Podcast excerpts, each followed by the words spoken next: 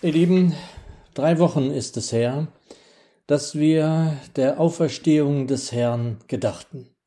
In Apostelgeschichte 10 predigt der Apostel Petrus ab Vers 39 und wir sind Zeugen alles dessen, was er im Lande der Juden und in Jerusalem getan hat. Ihn haben sie denn auch ans Holz gehängt und getötet. Diesen hat Gott am dritten Tage auferweckt und hat ihn sichtbar werden lassen, nicht im ganzen Volk, sondern den von Gott vorher erwählten Zeugen, uns, die wir mit ihm gegessen und getrunken haben nach seiner Auferstehung von den Toten. Und genau diese Stelle, von der hier die Rede ist, wollen wir uns jetzt genauer anschauen. Sie ist zu finden im letzten Kapitel des Johannesevangeliums, also Kapitel 21, die Verse 1 bis 14. Kein so ganz kurzer Text, ich lese ihn langsam und ich lese ihn uns in der alten Zürcher Übersetzung. Dort heißt es, Danach offenbarte sich Jesus den Jüngern wiederum am See von Tiberias.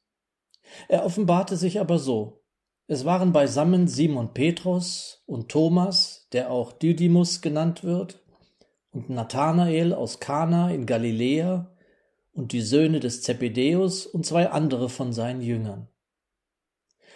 Simon Petrus sagt zu ihnen, ich gehe fischen. Sie sagen zu ihm, wir kommen auch mit dir. Sie gingen hinaus und stiegen ins Schiff, und in jener Nacht fingen sie nichts. Als es aber schon Morgen wurde, trat Jesus ans Gestade. Doch wussten die Jünger, Jünger nicht, dass es Jesus war. Jesus sagt nun zu ihnen, Kinder, ihr habt wohl nichts zum Brote zu essen? Sie antworteten ihm Nein. Er aber sprach zu ihnen, werft das Netz auf der rechten Seite des Fisches aus, so werdet ihr finden. Sie warfen es nun aus, und sie vermochten es vor der Menge der Fische nicht mehr zu ziehen. Da sagte jener Jünger, den Jesus lieb hatte, zu Petrus, es ist der Herr. Als nun Simon Petrus hörte, dass es der Herr sei, gürtete er sich das Oberkleid um, denn er war nackt und warf sich in den See. Die anderen Jünger aber kamen mit dem Schiff. Sie waren nämlich nicht fern vom Lande, sondern nur etwa zweihundert Ellen weit und schleppten das Netz mit den Fischen nach. Wie sie nun an Land gestiegen waren, sehen sie ein Kohlenfeuer am Boden und einen Fisch darauf liegen und Brot. Jesus sagt zu ihnen, Bringet von den Fischen, die ihr jetzt gefangen habt. Simon Petrus stieg auf das Schiff und zog das Netz aufs Land, gefüllt mit 153 großen Fischen. Und wiewohl es so viele waren, zerriss das Netz nicht. Jesus sagt zu ihnen, Kommt, haltet das Mahl. Keiner der Jünger aber wagte ihn auszuforschen, wer bist du, weil sie wussten, dass es der Herr war. Jesus kommt und nimmt das Brot und gibt es ihnen und ebenso den Fisch. Dies war schon das dritte Mal, dass sich Jesus den Jüngern offenbarte, nachdem er von den Toten auferweckt worden war. Lieber Jesus, wir brauchen es immer wieder neu, dass du uns mit deinem Heiligen Geist verbindest. Danke, Herr, dass es die Andreasgemeinde gibt. Danke, dass wir wissen dürfen, du bist in der Andreasgemeinde Zentrum. Du bist der Mittelpunkt unserer Gedanken, der Mittelpunkt all dessen, was uns beschäftigen will, wenn wir auf dem Weg sind zu dir. Herr, wir brauchen deine Kraft, wir brauchen deine Geistleitung. Und nun schließe uns dein Wort auf. Hab Dank. Amen. Es gibt Stellen in den Schriften, die mich so berühren, dass ich oft, sehr oft an sie denken darf. Dies hier ist eine davon. Zunächst deshalb, da der Auferstandene zu ihnen kommt. Er zeigte sich ihnen, übertragen die kommunikativen Übersetzungen wie Neue Hoffnung, Neue Genfer, Neue Evangelistische. Ja, er zeigte sich ihnen. Er erschien ihnen, so überträgt die Neue Genfer in Vers 1 gleich dann im zweiten Satz. Doch mir sagt in jedem Fall hier, es mehr zu, wie die genaueren Übersetzungen es tun. Er offenbarte sich den Jüngern. Denn es ist ja nicht allein, dass er sich zeigte, dass er ihnen erschien. Der auferstandene Herr und Meister offenbarte sich seinen Jüngern als der ewig liebende Herr und Hirte, als der, der auf sie wartet, als der, der die Sorgen seiner Kinder kennt, als der, auf dessen Stimme sie hören, als der, der da ist und hilft und versorgt, als der, der die Gemeinschaft mit ihnen sucht. Und am liebsten wäre es mir ehrlich gesagt, dass ich ein Maler wäre und malen könnte, wie der Herr da am Ufer steht, unser Herr und Heiland.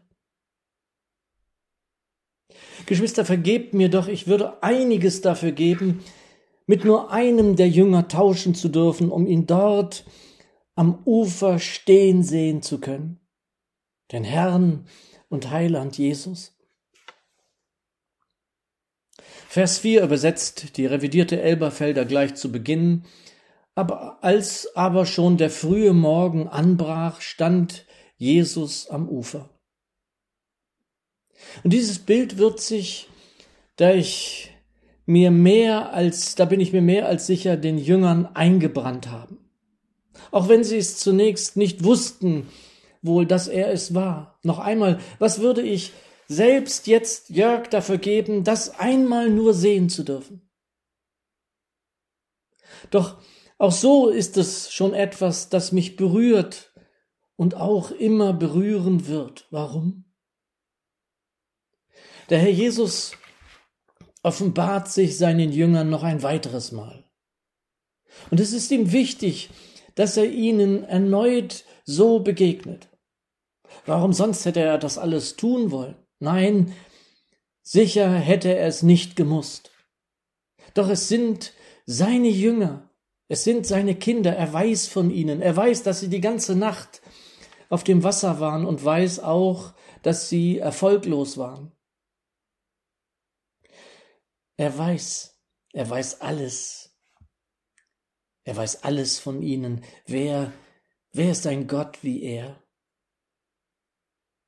Also steht er nicht nur einfach am frühen Morgen am Ufer. Es ist für mich auch sinnbildlich dafür, was für einen Herrn wir eigentlich haben. Vielleicht denkt man so immer mal, ach, wir mühen uns ja ab, und sieht der Herr es überhaupt? Und da ist das buchstäbliche und das leider so oft falsch, missverständlich verwendete Gott sieht alles eben falsch am Platz, fehl am Platz. Er sieht seine Kinder. Er schaut auf die, die er liebt. Seid wir froh darüber sein dürfen, dass der Herr zum Vater ging, damit der Geist kommen konnte, ist jenes Gott sieht alles ein frohes Wissen, eine frohe Gewissheit. Und wir dürfen das, was die Jünger dort offenbart bekommen haben, für uns ebenso in Anspruch nehmen. Der Herr steht dort und sieht auf uns. Die neue Genfer überträgt Vers 4. Als es dann Tag wurde, stand Jesus am Ufer, doch die Jünger erkannten ihn nicht. Nun wissen wir, dass sie die ganze Nacht in Arbeit gewesen waren und ganz sicher müde, ganz sicher erschöpft. Es steht da jemand, den sie nicht erkennen und somit zumindest aus der Sicht der Jünger auch nicht kennen. Und er ruft ihnen zu, jetzt nach der Menge Bibel in Vers 5, Kinder, habt ihr nicht etwas Fisch als Zukost? Sie antworteten ihm Nein. Vers 6 Er aber sprach zu ihnen, Werfet das Netz auf der rechten Seite des Schiffes aus, so werdet ihr finden. Sie warfen es nun aus, und sie vermochten es vor der Menge der Fische nicht mehr zu ziehen. Die Jünger taten trotz aller Müdigkeit, trotz aller Erschöpfung wie dieser Fremde ihnen sagte. Und Geschwister, für mich steckt so unglaublich viel in diesem Text. Sie waren müde, sie waren ganz sicher an der Grenze dahin, nicht nur irgendwie genervt zu sein von dieser Nacht. Und sie hören auf seine Stimme. Mich beruhigt das sehr. Denn es ist ein Beweis dafür, dass sein ewiges Wort gilt. Kürzlich war Predigtwort aus Johannes 10, wenn ihr erinnert, meine Schafe hören auf meine Stimme, und ich kenne sie, und sie folgen mir nach. Und Geschwister, so und nur so ist für mich nachvollziehbar, dass sie auf die Stimme dieses Mannes am Ufer hören. Sie haben die Stimme des Hirten vernommen. Haben sie gehört, sie hören auf sie und ihn und werden, wie es immer bei ihm ist, nicht enttäuscht. Sie warfen das Netz noch einmal aus und fanden. Ja, sie vermochten es vor der Menge der Fische nicht mehr zu ziehen. Der Herr offenbarte sich ihnen als der, der da ist. Er steht am Ufer und sie sehen auf ihn. Ach, wie würde ich mir dies so wünschen, dass wir es für immer vor Augen hätten, was wir hier hören können, zumindest aber solange wir hier unterwegs sind zu ihm. Er ist da. Er sieht auf uns. Und im Gegenzug, es ist mein tiefer Wunsch, schauen wir auf ihn. Und wieder denke ich, wie kürzlich, an diese wunderbare Liedzeile, komm zu Jesus und leb. Sie kommen zu ihm, er ist da, er wartet auf sie, sie hören auf ihn, hören auch im Sinne des Gehorchens, denn sie tun, was er ihnen sagt und sie werden erneut nicht enttäuscht. Ein weiteres Sinnbild für das Leben mit dem Herrn Jesus. Bist du enttäuscht, weil so einiges gerade nicht geht, nicht in dem Maße von Erfolg gekrönt ist, wie du es dir erwünscht? War dein Fischzug erfolglos? Bist du erschöpft?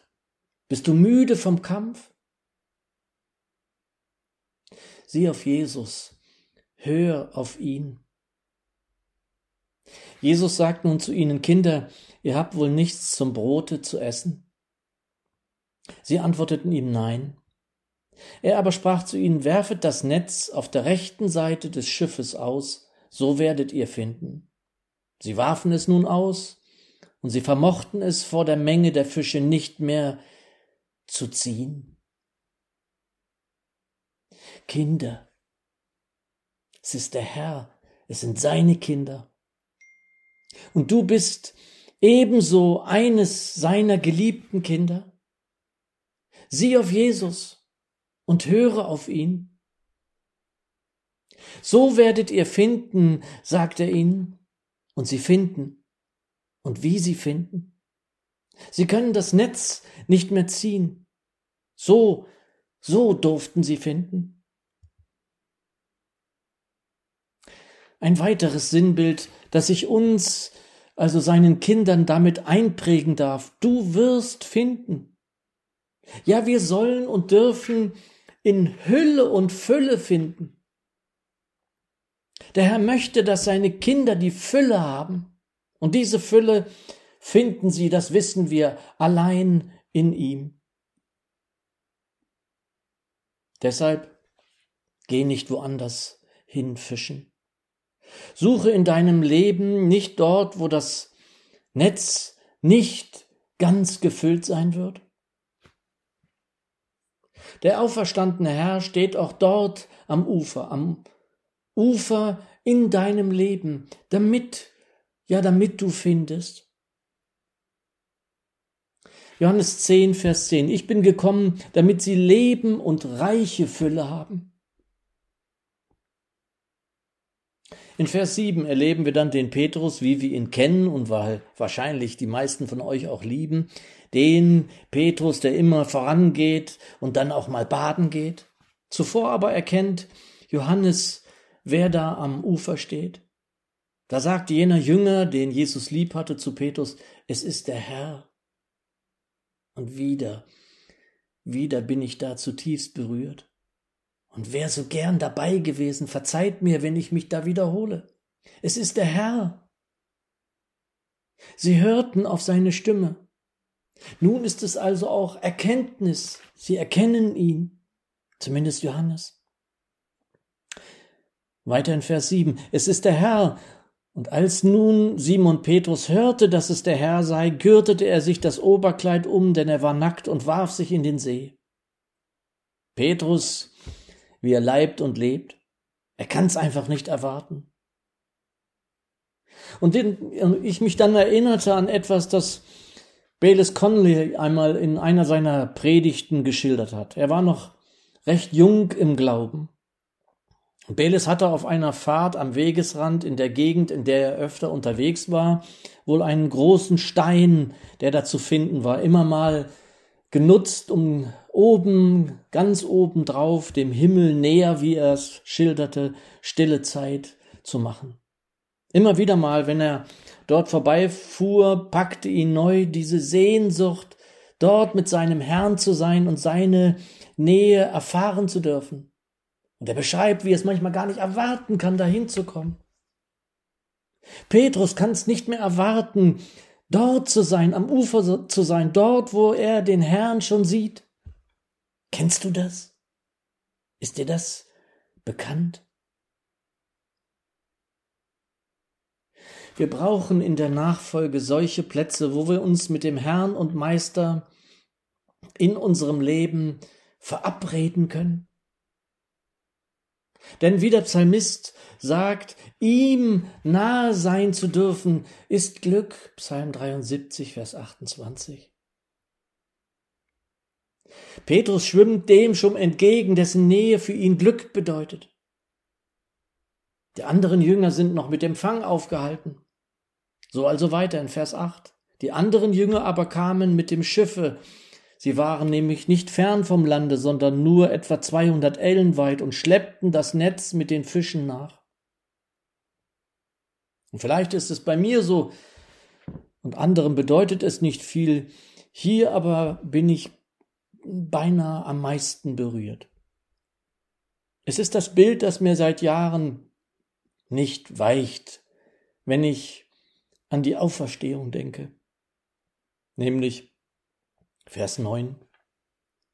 Wie sie nun ans Land gestiegen waren, sehen sie ein Kohlenfeuer am Boden und einen Fisch darauf liegen und Brot.